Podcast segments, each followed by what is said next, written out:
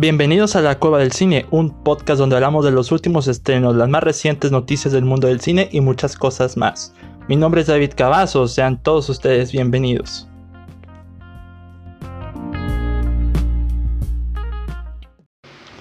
Hola, ¿qué tal amigos? Bienvenidos una vez más a La Cueva del Cine, mi nombre es David Cavazos, es un placer estar con ustedes una vez más. En esta ocasión, Omar Alejandro no nos acompaña, sobre todo porque quiero ahondar en temas eh, en contenido que he visto en estas últimas veces y no creo que Omar Alejandro se haya tomado el tiempo de, de verlas, así que pues yo quiero como que ahondar un poco en lo que he visto en estos últimos días, al mismo tiempo que este episodio va a ir un poquito fuera de lo normal, espero que este episodio dure a lo mucho 30 minutos, va a ser un episodio muy corto, es como un episodio muy aparte en el que quiero de remarcar algunas noticias, algunos contenidos para no dejarlo atrás. Y pues básicamente quiero también dar, dar el aviso de algunos cambios que va a haber en el podcast. No van a ser tan graduales. Eventualmente estoy este, considerando los cambios. Pero a partir del episodio que viene, que eh, será el audio comentario de The Room, que planeo eh, que estrenarlo a la par, a la par porque pues este episodio pues va a ser muy cortito, no habrá mucho que, destacar, sino el audio, comentario de The Room de Tommy Wiseau va a ser el importante. Em, los episodios ya no se publicarán en miércoles por, por motivos personales, por motivos de trabajo. Va a estar cambiando a los sábados o los domingos. ¿En, en, en qué me refiero? Puede ser el sábado en la noche o el domingo en la mediodía. Ese va a ser el cambio principal en el podcast. La dinámica va a ser igual, los temas no van a cambiar. Este, Omar Alejandro va a seguir. Este, y pues también habrá uno que otro invitado, obviamente. Eso no va a cambiar, solo va a cambiar el día, la dinámica. Por motivos de pues muchas ocupaciones, porque sí, importando que estamos en casa, quedándonos en casa, estando en cuarentena, pues van a haber ciertos cambios que espero no afectar eh, conforme el programa lo indique. Así que eso es lo gradual. Eso es, eso es lo, eso es el cambio, básicamente. Y pues, como les dije anteriormente, el próximo episodio, para dar un adelanto, va a ser el audio comentario de The Room. El día, no todavía, todavía no lo tengo estipulado para publicarlo, pero se planea que se estrene o a la par de este episodio o un unos poquitos días después o un día después de este episodio para ya entrar en modalidad de que ahora los podcasts van a ser en sábado. El próximo sábado, eh, si no me equivoco, es 13 de junio. Sí, 13 de junio. Va a haber podcast. Así que pues no habrá ningún problema por ese lado. Entonces, ya con todo eso estipulado, pues empecemos una vez con los temas del día de hoy, que son muy poquitos. Son cuatro temas que quiero andar así brevemente. Unas son críticas y otros un trailer que me llamó mucho la atención. Dos trailers, mejor dicho. Son dos trailers. Así que pues ahondemos con ello de una vez. Iniciamos con el estreno de hace una semana en Netflix, Space Wars.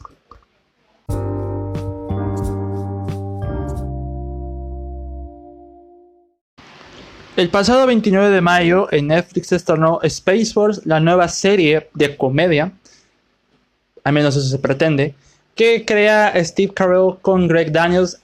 Este último fue el creador de The Office, de Parks and Recreation, y este año estrenó una serie llamada Upload para Amazon Prime, que también me voy a tomar el tiempo de ver.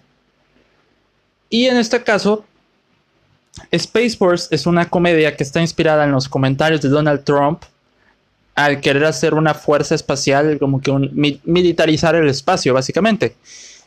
Steve Carell y Greg Daniels toman esa idea para trasladarla a esta comedia que tiene 10 episodios en su primera temporada y dura aproximadamente 35 capítulos. No, perdón, 35 minutos por capítulo. La serie la protagoniza el mismo Steve Carell, John Malkovich, Lisa Kudrow, Ben Schwartz, Jimmy O. Entre otros. ¿Y de qué trata esta historia? La, historia cuenta cómo el general de cuatro estrellas, Mark Nerd, que es el mismo Steve Carell, es asignado a un grupo que se encarga de mandar a la gente al espacio, básicamente la fuerza especial, experimentar con militarizar la luna entre comillas, porque constantemente China se le adelanta, siempre le da batalla, siempre le da problemas a, a, esta fuerza espacial, y pues básicamente la trama se entrelaza en cómo el general Mark Nerd eh, genera una interacción con Adrian Mallory, que es John Malkovich, y las interacciones que también hace con su hija, que también tiene como que unos ligeros problemas familiares, con Isaac Kudrow también, eh, con Folk Tony, que es Ben Schwartz en un papel espléndido. De así interactúa la serie, para, para eso va básicamente la historia. La mm, serie tuvo una recepción muy mixta. Lo he visto en Twitter y lo he visto en Rotten Tomatoes. En Rotten Tomatoes, si no me equivoco, creo que tiene un 39%, lo cual eres muy bajo para lo que se estaba esperando, sobre todo porque duele decirlo, y yo creo que es uno de los principales problemas de la serie. No de la serie en sí, sino de lo que percibía la gente de la, serie. Esperaban algo meramente similar a The Office, como que esa técnica de interactuar como que en una oficina eh, y que Steve Carell solo estuviera haciendo payasadas porque pues comparado con Michael Scott, el personaje Mark Nerd es yo creo que un 60% diferente. Y yo creo que la gente esperaba mucho eso de The Office. Así que, de una vez se los digo, si no han visto la serie, no es como The Office, es algo completamente diferente y se nota. Pues la serie, más que dar chistes de comedia por cada instante, lo que pretende es construir una historia alrededor de su universo, alrededor de sus personajes. Y se nota mucho en el personaje de Mark Nerd. Steve Carell hace un espléndido trabajo y lo que hace con él es básicamente establecerlo como una persona con problemas una persona que intenta acercarse con su hija, intenta darlo todo de sí mismo en su trabajo, aunque de repente es una persona muy necia, muy terca y que quiere hacer algunas cosas al aventón solo por eh, contrarrestar contra China, básicamente. De eso va un poquito la serie, es, es un experimento bastante interesante. Quiero decir que esta serie es más Steve Carell que Greg Daniels. Me da la impresión de que Greg Daniels estuvo trabajando más en Upload de Amazon Prime que en Space Force, al menos en términos narrativos. Y también me llamó mucho la atención que uno de los productores ejecutivos está también involucrado en The Office, que es Paul Lieberstein, quien interpretó a Toby en la serie de los oficinistas. Y Paul King, Paul King fue el director de las dos películas de Python, películas que amo con todo mi corazón. Aquí es productor ejecutivo y director de dos episodios de esta serie. Y se nota mucho el presupuesto también. El presupuesto de la serie pues, fue bastante alto. o sea, sí se puede notar un poquito el CGI. No, no, estamos esperando una superproducción blockbuster estilo Gravity o Ad Astra. Sino que para el tipo de televisión que es, sobre todo con Netflix, tiene, mm, tiene buena producción. Comparada con The Office, con otros proyectos. Aquí sí se nota que le pusieron producción, que le pusieron dinero en algunos efectos como un en un mono, por ejemplo, en, un capítulo que eh, es un mono espacial, por ese lado está muy bien. Como lo dije en Twitter, los primeros dos episodios, a mi punto de vista, se me hacen los más flojos, aunque tienen buenos momentos, tienen como que esbocé sonrisas con el paso de la serie. Pero ahí es donde se nota más que no estaban intentando establecer muchas cosas, sino hasta el tercer episodio que realmente empezamos a, entender a los personajes, a, comprenderlos. Y por ese lado se me hace bastante bien. Es como una serie de cocimiento lento y que lo verdaderamente bueno vendrá en las próximas temporadas. Yo lo puedo interpretar así. Yo creo que va a venir así. Para este punto, Steve Carell hace un espléndido trabajo. John Malkovich es John Malkovich. Sigue dando un estandarte de calidad eh, como actor. Y pues me agradó mucho Ben Schwartz. Ya lo había dicho en Middles and Schwartz. Este último hace un excelente trabajo y pues es probablemente lo más cercano que le he visto después de Parks and Recreation, en este papel del publicista que se concentra más en las tendencias. Hay un, chiste, un chiste que tiene que ver con el Grand Showman, que lo puse en Instagram, que también está muy bueno. Y uno que es en el primer capítulo de Sí, que también me estaba muriendo de la risa. Ben Schwartz es muy buen comediante y, también por él vale mucho la pena verla. Mis problemas con la serie es que... Mm, dura un poquito más de lo debido. O sea, yo en, lo personal estaba esperando que la primera temporada fuera de 8 episodios, como acostumbra Netflix, pero resultó ser 10. Y sí se siente un poquito larga en el proceso, como que entiendo por qué mucha gente se ha estado aburriendo, pero también la gente ha estado esperando chistes por doquier y pues la, la serie no es así, tiene un poquito de carga dramática, un poquito de carga satírica, porque al fin de cuentas es una sátira que no apunta completamente a una sátira, básicamente. A mí me gustó la serie, me gustó mucho. Este, no me encantó, pero puedo esperar buenas cosas de una segunda temporada que esperemos que puedan este, autorizar. Esperemos que sí, porque Steve Carell es una garantía. Por, él cualquier persona ve la serie y él es un gran actor. Así que, en ese sentido, Space Force es recomendable. Si te gustó The Office, no esperes algo igual a The Office aquí. Sino espera un estándar de calidad del estilo Steve Carell. Y con buenos actores también, dicho sea de paso. Así que en ese sentido, Space Force funciona. No llegará a, a las estrellas todavía, pero todavía están haciendo el proceso de un lanzamiento muy especial.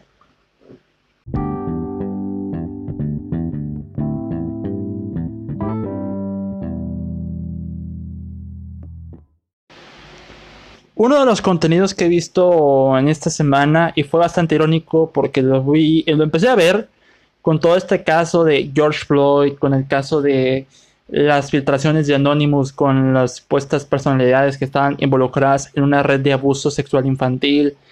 Mm, muchas cosas que están sucediendo en Estados Unidos y también en México, con todo esto del racismo, también un poquito de la purga. Hay muchas cosas que comentar, pero yo creo que este, este no es el espacio enteramente indicado, al menos que se le dedique un tema más abierto al respecto. Pero el documental que empecé a ver fue el de Jeffrey Epstein, asquerosamente rico. Y fue un gran contraste porque yo estaba muriendo de ganas de, por ver The Last Dance y actualmente no he podido por razones de tiempo. Y pues, esto se lo había dicho Omar Alejandro fuera de micrófonos en el episodio pasado esta serie te cansa por momentos de ver es como que tanta basura y no lo digo por la serie en sí, por el documental, porque el documental está bien estructurado para lo que quiere mostrar. Es como un poquito Living Neverland, pero con mayores pruebas, con mejores argumentos. Pero a lo que voy es que te cansa de ver tanta basura por la basura de persona que es Jeffrey Epstein tal cual por toda esta basura de personalidades que hay afuera, inclusive Donald Trump, que también eh, salió involucrado en este tipo de cosas. Eh, es garrafal, es incluso lamentable eh, que existan personas así y el documental te lo retrata que hay mucha basura y digo basura porque tantas veces porque la verdad es molesto hay mucha gente eh, fea en este mundo y el documental de Jeffrey Epstein te lo remarca. El documental te lo retrata desde los noventas hasta años actuales sobre los diversos casos que han sufrido varias chicas por eh, Jeffrey Epstein. Que Jeffrey Epstein las contrataba como masajistas personales y de repente pues un montón ya las estaba abusando. es es un documental difícil de ver, tiene temas sensibles para algunos que o han sufrido de estos casos o simple sencillamente les da ansiedad saber de este tipo de casos. Por eso no quiero andar mucho en este documental, es un documental, un, ¿cómo se dice? Documental, un contenido que vi recientemente y que va acorde con los problemas actuales que se dieron a la luz porque hace una semana básicamente había problemas garrafales en Estados Unidos y lo sigue habiendo. con todo esto de las manifestaciones que están quemando propiedades. Y con respecto a lo de Space, Space Force, pues Steve Carell y Ben Schwartz estuvieron apoyando a, algunos manifestantes detenidos, eh, les estuvieron pagando fianzas. O sea, Estados Unidos está en un tiempo el que necesitan apoyo, que necesitan justicia. Y luego, para la larga odisea que es 2020, que es básicamente una película de apocalipsis, pues tenemos como que eh, el COVID-19, declaraciones de Tercera Guerra Mundial, una purga, manifestaciones, este, casos de racismo que sacan a relucir los verdaderos demonios de una Norteamérica que es básicamente una doble cara, que intenta ser políticamente correcta, pero hay gente que muy en el fondo saca a relucir sus propios demonios. Así que en lo personal, pues ver este documental pues te puede abrir un poquito los ojos de qué es lo que realmente sucede en las grandes esferas de de las finanzas, del entretenimiento, de la política, porque el documental de Jeffrey Epstein le tira a todo. Habla, habla también de un poquito de Chris Tucker, el actor, de Kevin Spacey y de Donald Trump también, que sale involucrado. Así que más que reflejar una red de abusos infantiles, remarca una, una tremenda basura en lo que es un imperio globalizado, sobre todo conformado por una persona tan narcisista como lo es Jeffrey Epstein. El documental, este Netflix, tiene cuatro capítulos. Si les interesa saber más del tema, ahí está el documental.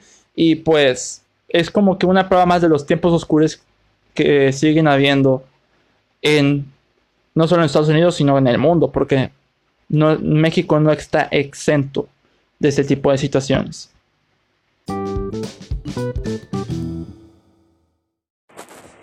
Los últimos dos temas de esta ocasión son dos trailers, ambos me llamaron mucho la atención, uno es un anime y otro es una película que se estrenó hoy para, plataformas digitales, mm, pero también voy a intentar conseguirla de maneras correctas. El primer tráiler que quiero comentar es Japón se hunde. Este es un anime original de Netflix que va a llegar a la plataforma el 9 de julio. Y lo que me llama mucho la atención no solo es de dónde viene eh, este anime, sino también de qué trata, más o menos. El anime es del creador de Devilman Crybaby, también un anime original de Netflix que si no lo han visto es muy recomendable empieza como un anime bastante violento y luego pasa algo sumamente filosófico, no tanto como Evangelion básicamente, pero aquí, como su nombre lo dice, el Japón se hunde, aquí retrata un desastre natural que engloba a muchas personas durante el proceso. ¿Qué es lo que me llamó la atención de este tráiler? Sobre todo la animación, la animación se me hace muy buena y básicamente es lo que uno identifica cuando uno ha visto Devil and Cry Baby que es básicamente el mismo estilo de animación. Al mismo tiempo, también tenemos este ¿cómo se puede decir? Esta carga dramática porque básicamente no estamos hablando de una ciencia ficción tal cual, estamos hablando de una, un anime de drama bastante interesante y que también es basado en una novela. Ahí por si les interesa checar ese dato. En lo personal considero que este anime va a ser una de las propuestas más interesantes que vamos a tener en Netflix en los próximos días. Lo digo porque el día de hoy pues estrenó la cuarta temporada de 13 Reasons Why y, y es la temporada final si no me equivoco y pues ya no tiene nada de interés esta serie básicamente. Nada más he visto las primeras dos temporadas. Y en cuanto a anime también está... Ay, Dororo, Doroero, no me acuerdo el nombre, honestamente se los preparo pero a lo mucho puedo decir que este anime va a, por lo que se percibe, eh, Japón donde va a abarcar diferentes historias de varios personajes y los van a como que entrelazar, van a abordar la perspectiva de una chica en la escuela también, la perspectiva es, no va a ser un drama muy eh, melodramático como uno pensaría de, en este tipo de dramas naturales, es como si estuviéramos planteando la, tumba de las, las luciérnagas la película de estudio Ghibli, va a eh, poder interpretarse que va por ese camino, pero, pero tienen que hacerlo muy, muy, muy bien para, para interpretar ese tema. La, la tumba de las luciérnagas es una muy buena película, es una buena película y que te puede hacer llorar. A mí no me provocó eso, pero por, por así decirlo, va a causar el mismo efecto en algunos. Como les dije, el anime llega el 9 de julio, es una de las propuestas más interesantes de Netflix que tenemos en anime. Y pues, está a la vuelta de la esquina. No puedo más, no puedo esperar por verlo, cómo resulta. A lo mucho yo creo que va a tener entre, entre 10 episodios y 13. Como Devilman Crybaby tiene 10, me imagino que van a ir por ese lado. Y pues también sirve de recomendación por si no han visto Devilman Crybaby, también se los recomiendo. Es un anime bastante recomendable y bastante diferente a, a muchas propuestas de otros estudios como My Hero Academia o Attack on Titan. Que por cierto, también, qué bueno que me acordé. El trailer de Attack on Titan, la temporada 4, es buenísimo. Y pues, a lo que me han comentado, ya cambiando de tema Attack on Titan, el cambio de estudio de animación no se nota tanto con lo que he enterado, el estudio de animación que ahora es responsable de Attack on Titan en su temporada 4 es el mismo que realizó Yuri on Ice. Y en lo personal, pues me gusta mucho Yuri on Ice. Las secuelas de patinaje en hielo son espectaculares, son bastante buenas. Así que en lo personal, Attack on Titan es uno de los animes más populares de los últimos años junto con My Hero Academia y The Promised Neverland que pronto la voy a comentar en futuros episodios. Es como pollitos en fuga con huérfanos. Así que en lo personal, una muletilla decir tantas veces en, lo personal. Eh, Attack on Titan viene con todo, viene para, en su temporada final a concluir grandes historias y se nota que las escenas de acción van a estar interesantes. También salió un nuevo póster y se nota un poquito la esencia diferente que tiene comparada con las, otros, las otras temporadas. Este, no acostumbro mucho a hablar de anime en este podcast. creo que la única vez que lo hice fue con Beastars y la película de My Hero Academia. Pero pues es de las pocas buenas noticias que hemos tenido en los últimos días, con todo lo malo que está sucediendo en, en cuanto a movimientos sociales, en racismo y todo esto. Noticias como Attack on Titan y y demás que les he comentado, pues un poquito de alivio en medio de momentos o tiempos muy oscuros. Y hablando de oscuridad, otro de, las, de los trailers que he visto es Becky, esta película de corte independiente que estaba contemplada para salir en abril en el Festival de Tribeca, pero por motivos de la pandemia y todo esto se movió para su fecha de estreno el día de hoy, 5 de junio. Así que pues pues si quieren buscar la película, yo solo promuevo el, promuevo el tráiler porque el tráiler no es muy conocido que digamos.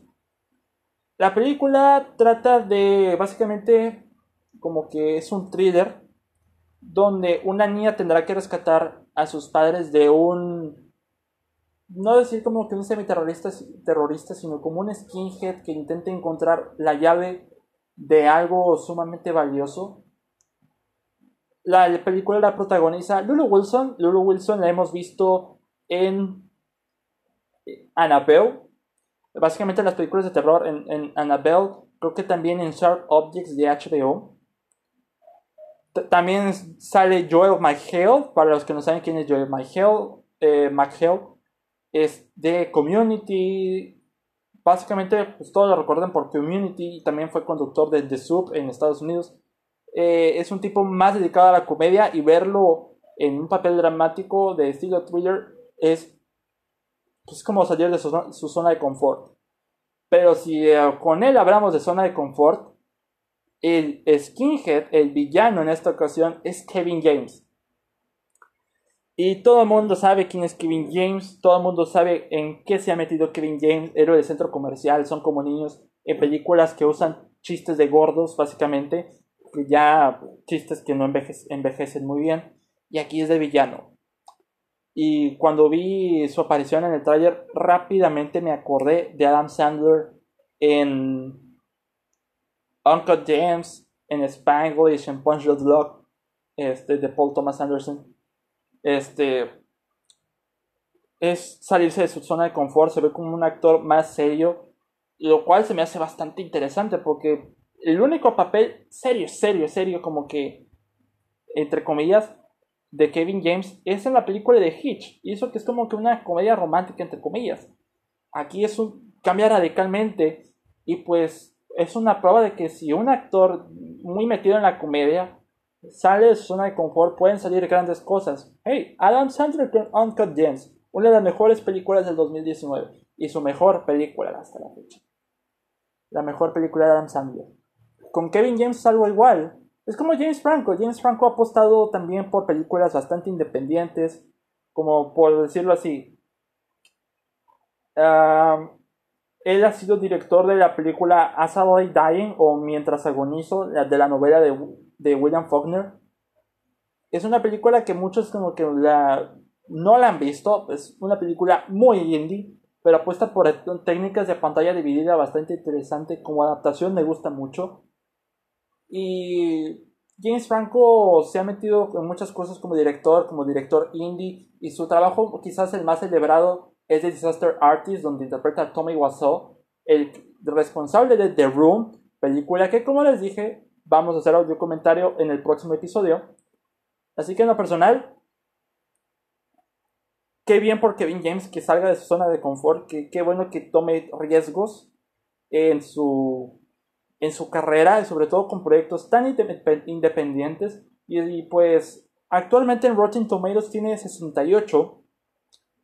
Y pues eso pues es como que para mí he visto bueno. Así que si les interesa, está el trailer en YouTube, lo pueden buscar como Becky. Y la película pues al partir de hoy ya está disponible para, no sé si, creo que en cines todavía no, porque no lo han abierto todavía. Sino para plataformas digitales para apoyar productos independientes, súper recomendables. Así que, por ese lado, sumamente interesante de ver.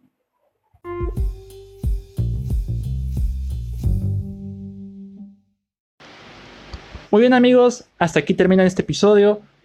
Recuerden, el siguiente episodio que saldrá el sábado 6 de junio va a ser el documentario de The Room.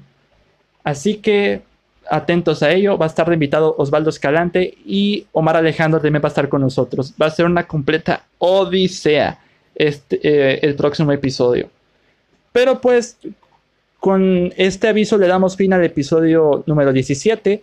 Este episodio fue muy cortito, solo fue para dar algunas noticias, algunos trailers, algunos comentarios que no quería dejar pasar por varios temas especiales que hemos estado teniendo. Así que Pueden seguirnos en Twitter como arroba la Cuba del Cine 1. El podcast lo pueden escuchar como en Spotify, en Anchor, en Apple Podcast, en Google Podcast, en varias plataformas disponibles. Me pueden seguir en Twitter como arroba DavidCat21 y en Facebook como La Cueva del Cine. Muchas gracias por escuchar este episodio. Atentos al siguiente. Mi nombre es David Cavazos. Nos escuchamos en el siguiente episodio.